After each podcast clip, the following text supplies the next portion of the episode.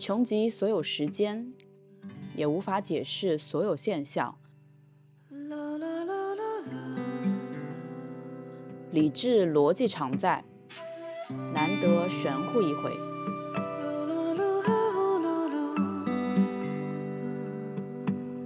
大家好，这里是难得玄乎的第二期节目。如标题所见。我们这一期的标题是八字入门，更适合中国宝宝的 MBTI。那这期节目呢，我们首先要从这么一个命题开始聊：AI 为何无法取代命理师？就同大家的刻板印象一样，你们得知自己的 MBTI，一定是从一份网络上的问卷、几百道题目做完了之后得出自己的 MBTI 的。所以这个东西是无法催产出一个所谓的 MBTI 咨询师的。你可能会在网站上不同的平台上刷到一些 MBTI 的分析归类的一些 UP 主，这些都不可以称之为 MBTI 的分析师。为什么呢？就如同命理师，他不仅要给你贴上标签，给你分类，他还要承担一个预测的功能。但是 MBTI 作为一个性格划分，它根本没有办法去承担一丝一毫的预测功能。这也是为什么我要先引入这么一个话题：AI 为何无法取代命理师？而且就算是只有贴标签啊，它那个标签贴的太少了。对，因为 MBTI 呢，大家都知道它一共就十六种。嗯，然后我想聊一聊这个关于 MBTI 的起源啊。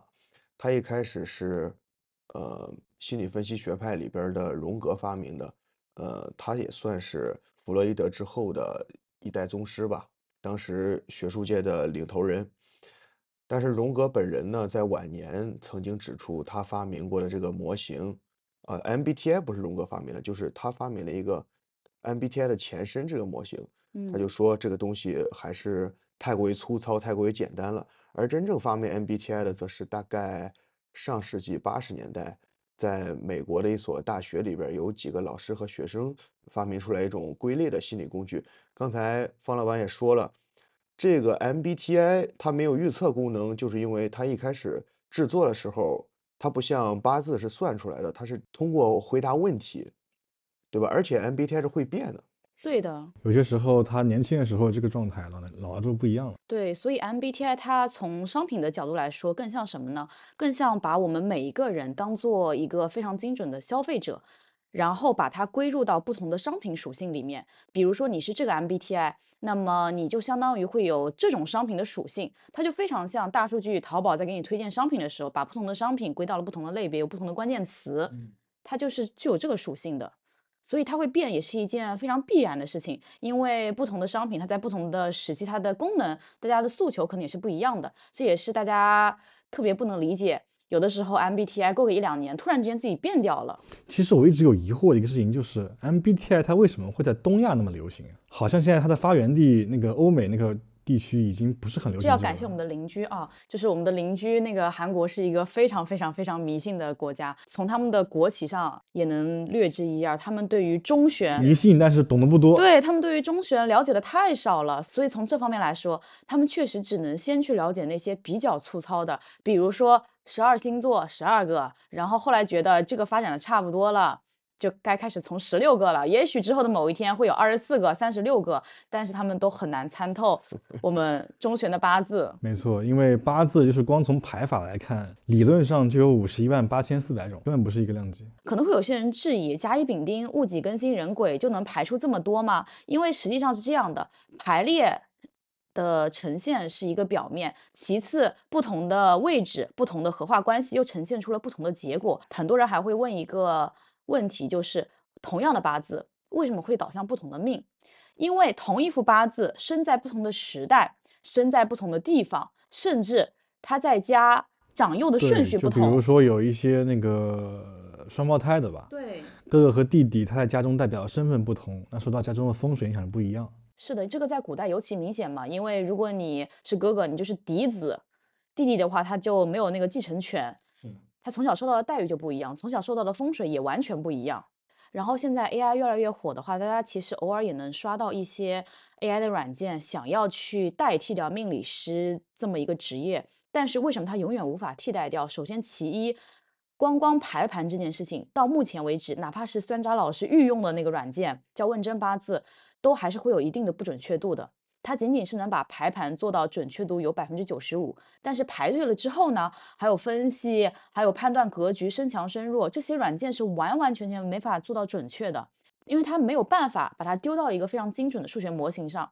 包括很多人知道 AI 的运行逻辑是，你向它投喂，投喂进一些知识、一些知识库，所以比如说现在有一些 AI，它会承担一些帮你。分析论文，然后帮你提取关键字，辅助你论文能写得更高效的这样，这个功效 AI 是可以承担的。但是人的命运怎么可能可以投喂进 AI 呢？从这个最底层的逻辑上来说，它就不可能可以被投喂，这个数据库就是不存在的。对，更不要说一些流派差异了。就是实际上你要搭建一个这样的模型会比较简单，但是你究竟引用哪本经典？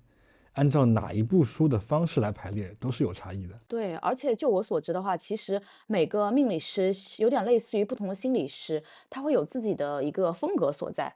对，因为就是你盘排出来了，八字是恒定的嘛，不会变的。对对对。生下来之后与生俱来，但是每个命理师的解读会根据他自身的一些阅历和经历不同啊，发生一些变化。从我自己来说，我在当时创业初期跟现在这个状况。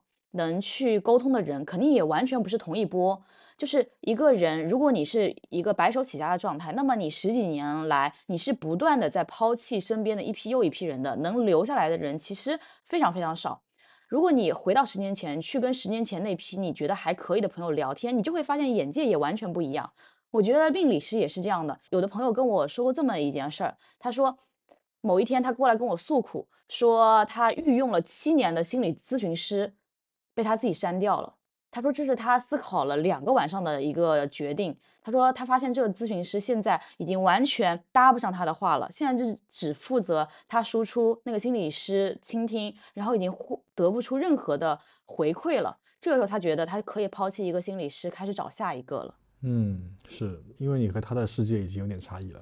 对，所以这也是 AI 无法取代的另一个表现。虽然说 AI 会不断不断不断的进步，但是。你投喂的最初的数据库是恒定的，它很难抛弃掉最初的数据库来跟上你人的成长，因为人的成长有挫折，AI 没有挫折。嗯，这是一个很关键的点。对，AI 无法成为命理师，它没有挫折，它无法感受到人的命运，它也投喂不到任何真正的数据库。那虽然说很多师傅他的那些解读是有差异的。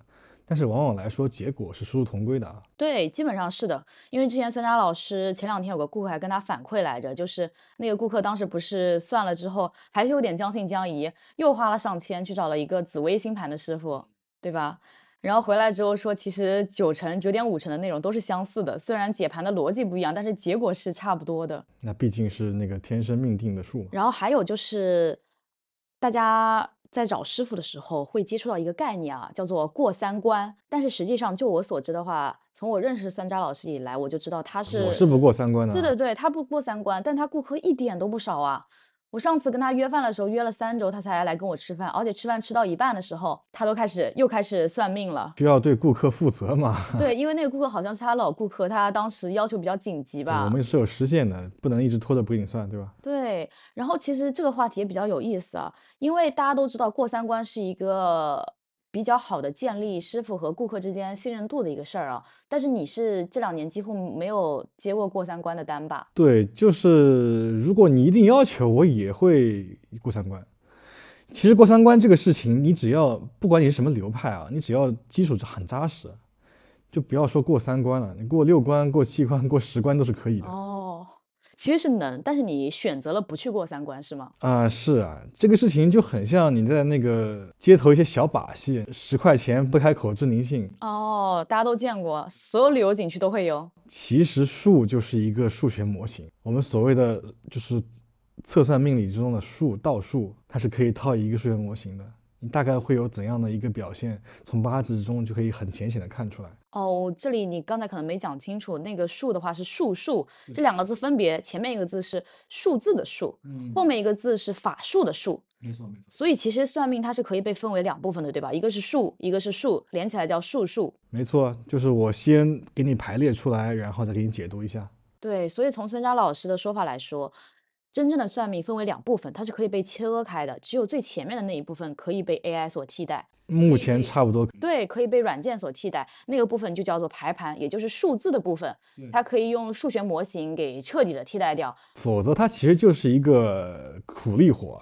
对，因为大家应该有印象，一些古时候啊，大家看到古装剧，那些老师傅会拿一张纸，然后写下你的八字，然后开始在那边嘀嘀咕咕的，什么掐指一算啊。大家可能看过那个纪录片《算命》吧，里面那个老算命师傅就是会用纸笔纸笔给你一个一个盘。那这个应该要花很多时间吧？对他至少一两个小时吧。但是我看你现在算的效率挺高的呀。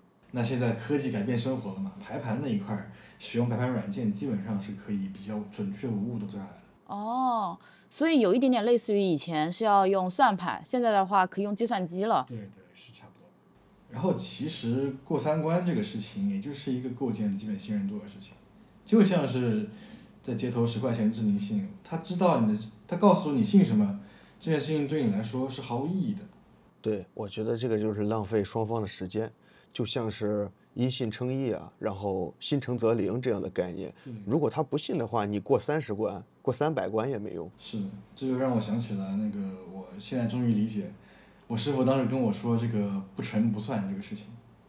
其实很多时候执意要过三关的人，到最终我给他的一些建议，他还是不会听，他还是会有一些自己的理解，或者说执意要和你对着干。嗯，这个我看到过，我身边有一些人就是遇到了真的能算得很准的师傅，然后给他的意见确实真的对他有帮助，因为他当时没有听那个师傅的意见，最后真的赔的血本无归的状态，但他依旧不信，他依旧觉得那个师傅是他妈派来的一个托，就已经到这种程度了。这样子的吗？对，很夸张。这其实也有点类似于我们经常会在微博上刷到一些女权博主会提出一个概念，叫做自证情节，说女孩子千万不要有自证情节。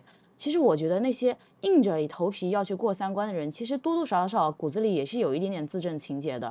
他不是说你去自证就是一件坏事，而是说如果你非常执着于这个东西的话，那么通常情况下你会非常的内耗，你很难把自己现实层面的东西过得很好。所以我也是觉得，如果大家要来算命的话，最先要做好的一个心理状态就是，不过三关依旧愿意相信这个师傅去算，那么那就是你算命的机缘到了。经过了这么长时间的铺垫，我们终于要正式的进入八字入门了。就像我们刚才说的，“工欲善其事，必先利其器”。我们可以下一个孙扎老师御用的一个排盘软件，叫做“问真八字”。也算不上御用吧，就是比较好用而已。对，相对来说是他实战过程中觉得准确率最高的一个排盘软件。然后，首先我们今天这一期要讲的是十天干，也就是有点类似于我们刚才提到的一个性格测试，但是它并不是需要你各种做题才能得出来的，而是你一出生就注定了是这个性格的。从最基础的来讲，差不多是的。对，这个东西呢叫做十天干，别看它好像只有十个，但是呢，一旦它跟所有的格局身强身弱匹配到一起之后，它就可以发挥无限多的可能。所以我们要把这个基础给打好。这个不用做一百多道题，然后支付十九块九吧？不用，那个软件是免费的，只要你的客户端能下，它就是直接一秒就能出来的。啊啊！然后我要再铺垫一下，就是我们今天要做的一个基础性的解答呢，它是比较接近于化学在初中、高中级别的这么一个知识量。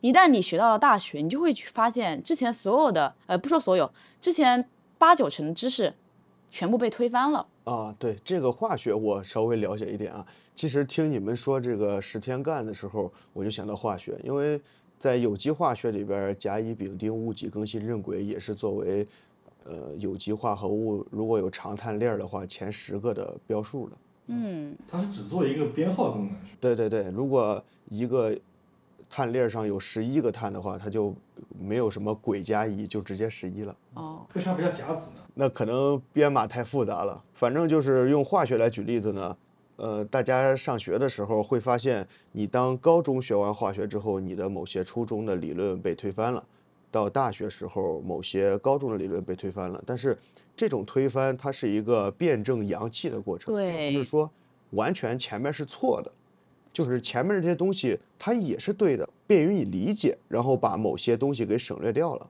是的。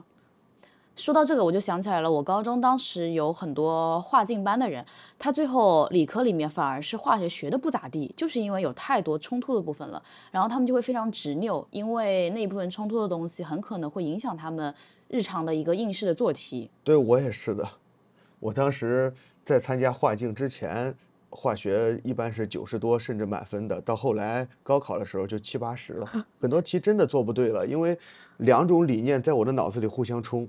对，从这个角度上来说，那些搞竞赛的能获得一定的降分资格，也居然是合理的。嗯，你还参加过化竞呢？对，我当年是拿的我们省份的一等奖。很强的，因为化学老师放了他一马。这也算一种姻缘吧，就是当时就是生了一种啊、我要搞艺术，我想当导演这种心。呃但不过现在想来也算紧急避险啊，毕竟生化环材这大家都知道。所以，如果粗略的概括一下的话，我们今天要教给大家的十天干，它比较接近于中学知识的这么一种八字理念。只不过因为我们的应试教育呢，它并没有重视这一点。其实这是每一个中国人都应该最初学会的一个东西。但其实我知道好多顾客连这几个字他都念不明白，所以我要先给大家念一遍十天干分别是怎么读的。甲乙丙丁戊己庚辛壬癸，尤其是最后一个字啊，很多人我告诉他他是癸水命了之后，他都会跟我说这个是癸水命是一个怎么回事儿，这也是中国教育的某一部分缺失吧，很无奈。也有很多人是故意念错的，因为他们觉得这个癸水癸水通那个鬼魂的鬼嘛。没有，他们没想那么多。我是遇见过这样子的客人。OK，那我们从第一个开始吧。第一个甲，首先呢，从中学知识来讲，甲为木，从自然界中找到一个跟它最接近的东西呢，就是甲木参天大树，森林里的那种长得非常繁茂的大树。你，要笔笔直的啊，不是弯弯曲曲的。然后大家从参天大树这个意象中，也可以推测出理解甲木的一些属性，比如说，首先它是非常粗壮、非常笔直的。然后，如果你把它切开，那个树桩里面的年轮是一层一层又一层，基本上是一个比较均衡的状态的，是一个需要累积的状况。还有就是大家生活中经常会说的一个什么村口门前有棵树啊，呃，全村人都可以乘凉这么一个状况。它很多时候祖荫啊，为什么叫祖荫荫庇？就是说祖先在庇护着你。对祖先栽一棵树，然后全村日后都可以乘凉这么一个状况。人栽树，后人乘凉。对，甲为什么会属木呢？这里边有什么联系？我以为它只是一个单纯的数字排序。啊，但其实不是甲属木，而是木它是属甲的。从这里开始，酸佳老师要介绍一下甲这个属性它的大学知识了。啊，也说不上大学程度的知识吧，就是稍微深入一点点。其实这个十天干呢，是中国古代人的一个计数方式，是中国的数字。为什么甲在第一位？因为它这个时间干的排列方式是按照祭祀的顺序来的。在我们都知道，中国人历史是从夏商周开始发展过来的。那个时候，人们生产生活中最关键一个事情就是祭祀，所有事情都要经过占卜之后决定。那么在祭祀的过程中，要做的第一件事情就是把甲片拿出来，记录文字，记录今天祭祀的结果和过程。如果你这个部落今天没有甲片了，那这个祭祀就不能开始了。所以甲会有一个首先首要的领导地位。还有说，就是从词源学上讲，甲它本身的意义是什么？护甲、支甲。哦，所以它的保护的意味是从这儿来的。对，它是有一层保护的意味的。人们认为甲是能给自己庇佑的，所以为什么树木会属甲呢？因为当时如果你发生了一些部落之间的冲突战争，人们无处可躲的时候，就会选择投身入树林。比如说你今天被追兵追了，那你选择往哪躲啊？你不会躲在河里，也不会躲在草原上，你肯定会找一片茂密的树林把人甩掉。所以树木也就有了一些比较能给人保护的感觉，因此木才会属甲。相当于是一个辩证而向上的一个知识。哎，到底是木属甲还是甲属木啊？是木属甲，哦，木属于甲，但是呢，从最初的理解意义上来说，你用木去代表甲，会更好的理解甲这个意义。甲这个字并没有木的含义啊。但是大家都是甲木甲木这么念的。没错，还有一个就是我们可以看到人手上的指甲，也是甲的一部分，也是甲的一个意象。指甲是会不断生长的，就像木会一层一层不断的生长年轮增长一样。嗯，而且做过美甲的都知道，那个指甲是从根部开始生长的，真的跟树很像。所以甲这个天干也有了一丝生长的意味。会让人感觉生机勃勃的。那如果每逢新年做红色美甲，会有什么玄学上的帮助吗？那现在刚才已经说过，就是上一节目讲过这个走入离火运了嘛。离火运这个事情属火，是对女性比较利好的。其实火这个意象就是对女性比较利好的，所以说如果你做一个红色的指甲的话，就可以从根部改善一下自己的运势。好经济划算的玄学小技巧，挺实用的吧？那刚才说的都是关于甲的，因为我们这是一期命理的入门嘛，有没有一些甲木属性特别特别强的历史人物可以介绍的？对，就是甲这个属性在人身上体现嘛，我们称之为甲木日主的人。嗯，我们知道日主是一个和自己相关的。对，这点我可以先教大家一下，就是比如。大家现在打开了问诊八字，然后输进去了你的出生年月日时，它会给你排出一个盘，然后这个盘呢，在基本排盘那一列下面的第三列，也就是日柱那下面，如果你是女生，它会显示元女；男生它会显示元男。下面的天干，它会给你标出颜色和字嘛。如果出现的是甲木，那么你就是甲木日主的，这个就是你的日主。没错。那么甲木日主体现在一个人身上会有什么样的表现呢？它最重要的一个体现就是你像树木一样正直，嗯，它是不能被弯曲的，不能被左右的。所以说历史上，海刚峰海瑞，对，海刚峰海瑞就是一个相当正直的人，然后他的日主刚好也是甲木。海瑞的历史就是他曾经他是明朝的一个县官嘛，一开始，嗯，对，对他最初的时候一开始应该是从六平左右吧。一开始好像也没有到，就是在浙江青田县这一带，嗯，做的县官。是的，淳安县，淳安青田做的县官。然后当时，呃，也就是我们这一块，就是闹了比较大的饥荒，就是可以想象当时这个环境已经到了什么样的程度啊。最富庶的江浙一带居然会饿死人。历史上一直很富庶的扬州，当时只剩下十五户人口。对，而且当时推行那种改稻为桑的国策嘛。然后反倒使鱼米之乡的人都饿死，像扬州绝户，浙江人去跑去做海盗。没错，是的，发生了很大的洪涝以及一些自然灾害。所以当时海瑞又觉得这肯定就是国家政策的问题，他就向当时的皇帝，也就是嘉靖皇帝，上了一份奏书。对，然后还有一部分其实后来史料证明是人为的一些问题嘛，嗯，就是故意毁坏堤坝，官官相护嘛。很多当时的那个底层的县官只想维护自己一县一领之地，从来没有考虑过一些长远的打算。对，所以要是说海瑞最刚直的，应该就是敢怼皇帝的人，历史上是真不多。而且在敢怼皇帝里边，他还是那个怼到大牢里边也不撒手。对，是的，一路怼到底，就是被刑讯逼供了，他也不会改口。对，而且他还不是专门那种谏官，他只是作为一个县官自己想要去劝谏而已。哎，那这样说的话，嘉靖又是什么命呢？嘉靖就是我们的忠孝帝君啊。对，嘉靖皇帝本身和道教的渊源非常深，一直被称为道士皇帝。是的，我们的忠孝帝君嘛。嗯，就是嘉靖他本身其实是一个壬水日主啊，这个是比较确切的。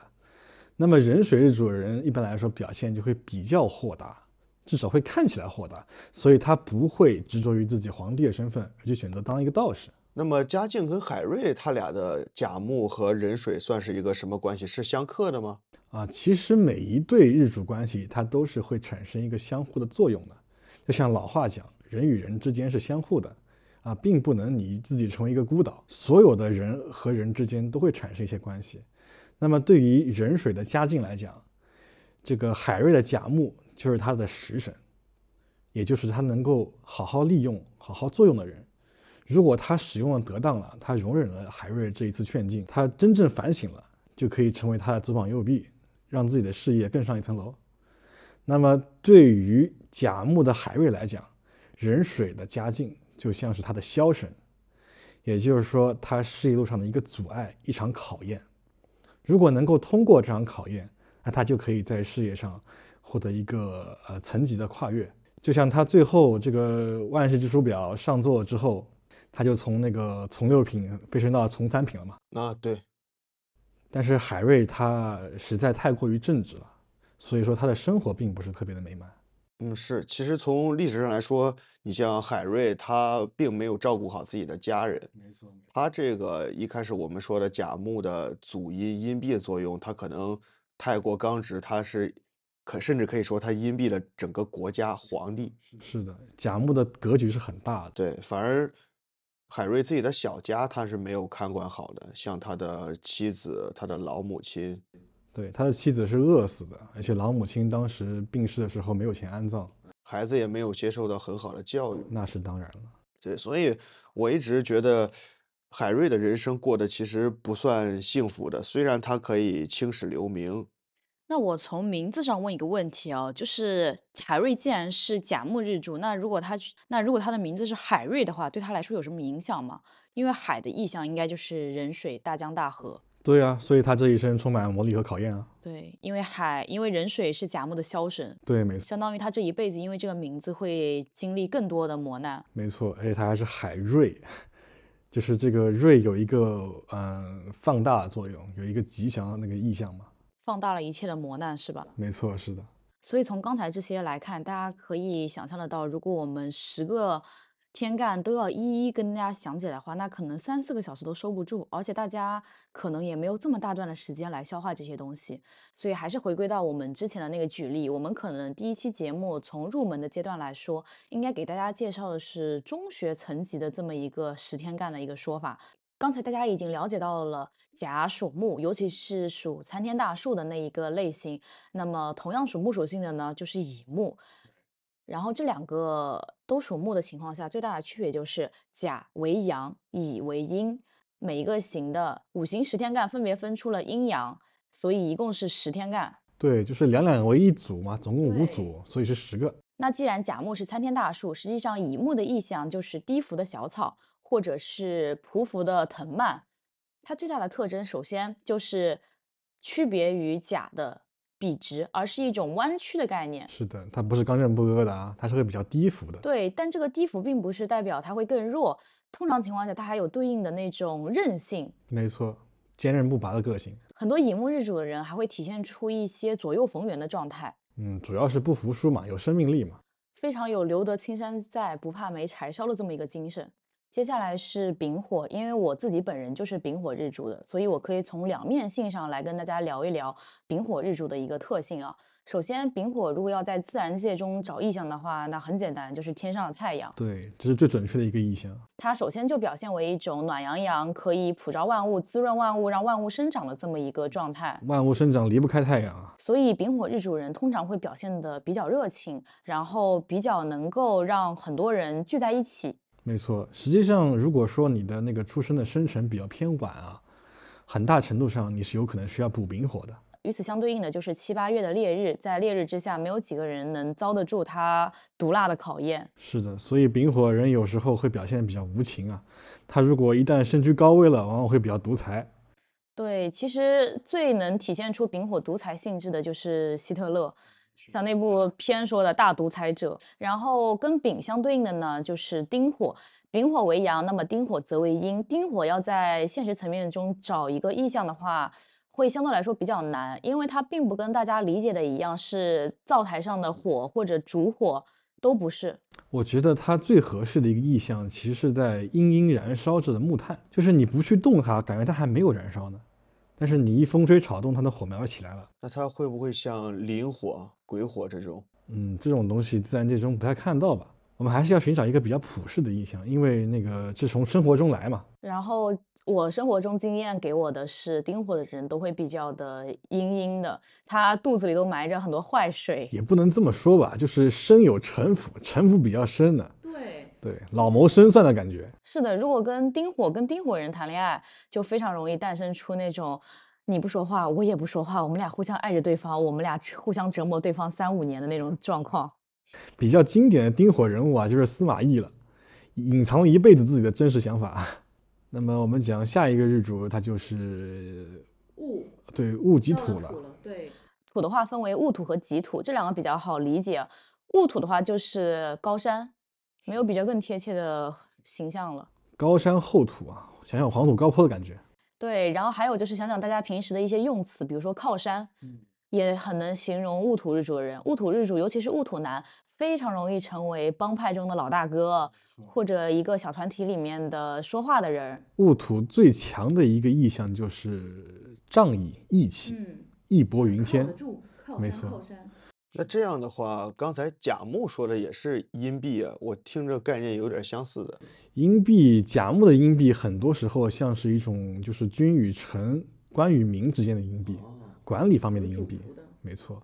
靠山就是纯仗义啊。对，那是处哥们的关系。社会大哥啊。没错。然后跟戊土相对应的己土呢，则表现的为。对，首先第一个就是比较顾家。它在自然界中有什么明显的意象吗？就像田园嘛，田园风光的感觉。农耕文明的那种感觉，对农耕文明下的那些辛劳的劳作者，会比较踏实稳重，愿意一步一步的培养自己的事业。其实我经常做一些企业研究的时候，我会发现很多领导人都能成功，不同个性的，有没有城府的，呃，能不能吃得开的，其实都有成功的人。然后其实属于极土的确实比较少。因为说句实话，就是比较良心的资本家确实不多，但其实胖东来就非常有吉土日主的那个性格，因为他如果放在一个企业中，就是属于那种特别能关怀下属，把企业把那个员工关怀做的极致的那种。他就好像不是一个老板，他是一个大家长的感觉，关照他的每一个孩子，有点类似于古代一个小县城的父母官的那种感觉。嗯，但是东来其实在初期的时候是仗义行侠的。这后边的我们可以再查一查。那可能也有一些人侠气质吧。是的，可能是格局上透出来的。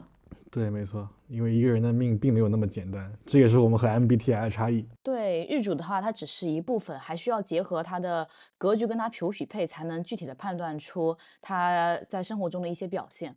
那土属性接下来之后就是金了。对，金分为根金和心金啊。我觉得这一对日主啊，是阴阳关系之中差异最大的。对，它有非常明显的阴阳差异。首先，之前群里还有人问说，拖延症是不是命定的？我跟他说，真是。如果你是根金日主人，你几乎不会拖延。我目前还没有见过根金日主人拖延。对，因为根金他如果找意象的话，就是刀与剑如此的锋利。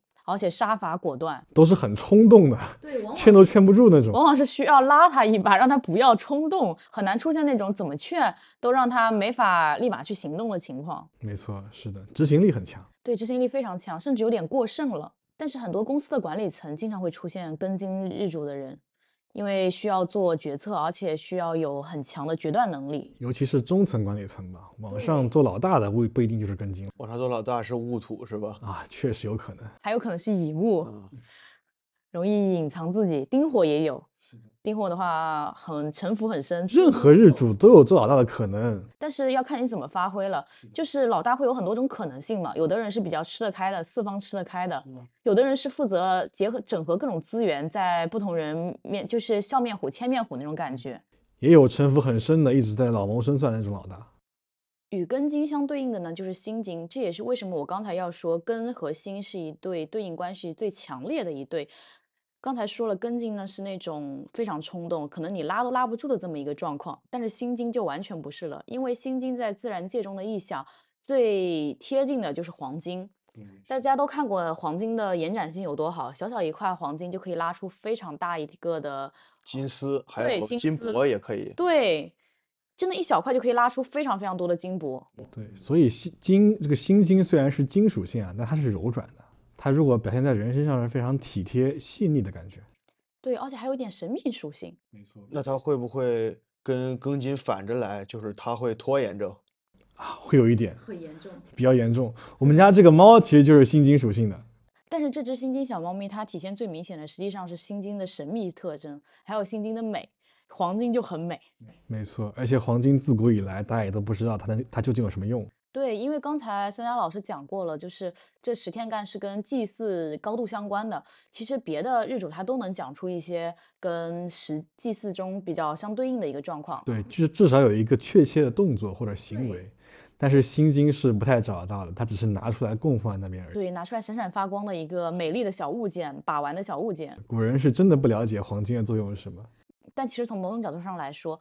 找到一块闪闪发光的金属，就足够让古人非常崇敬了。没错，就营造一种神秘的氛围了。然后说回我们这只心金小猫咪啊，因为我是丙火，其实丙火跟心金能呈现出一种丙辛合的状况。这也是当时我那个朋友他需要出掉很多小猫咪的时候，我就是选中这一只要来领养，因为它。不仅非常合我的眼缘，而且还跟我的日主非常的相合。没错，丙辛合是一个天干最高度的合合状态，是称之为天干五合中的一种。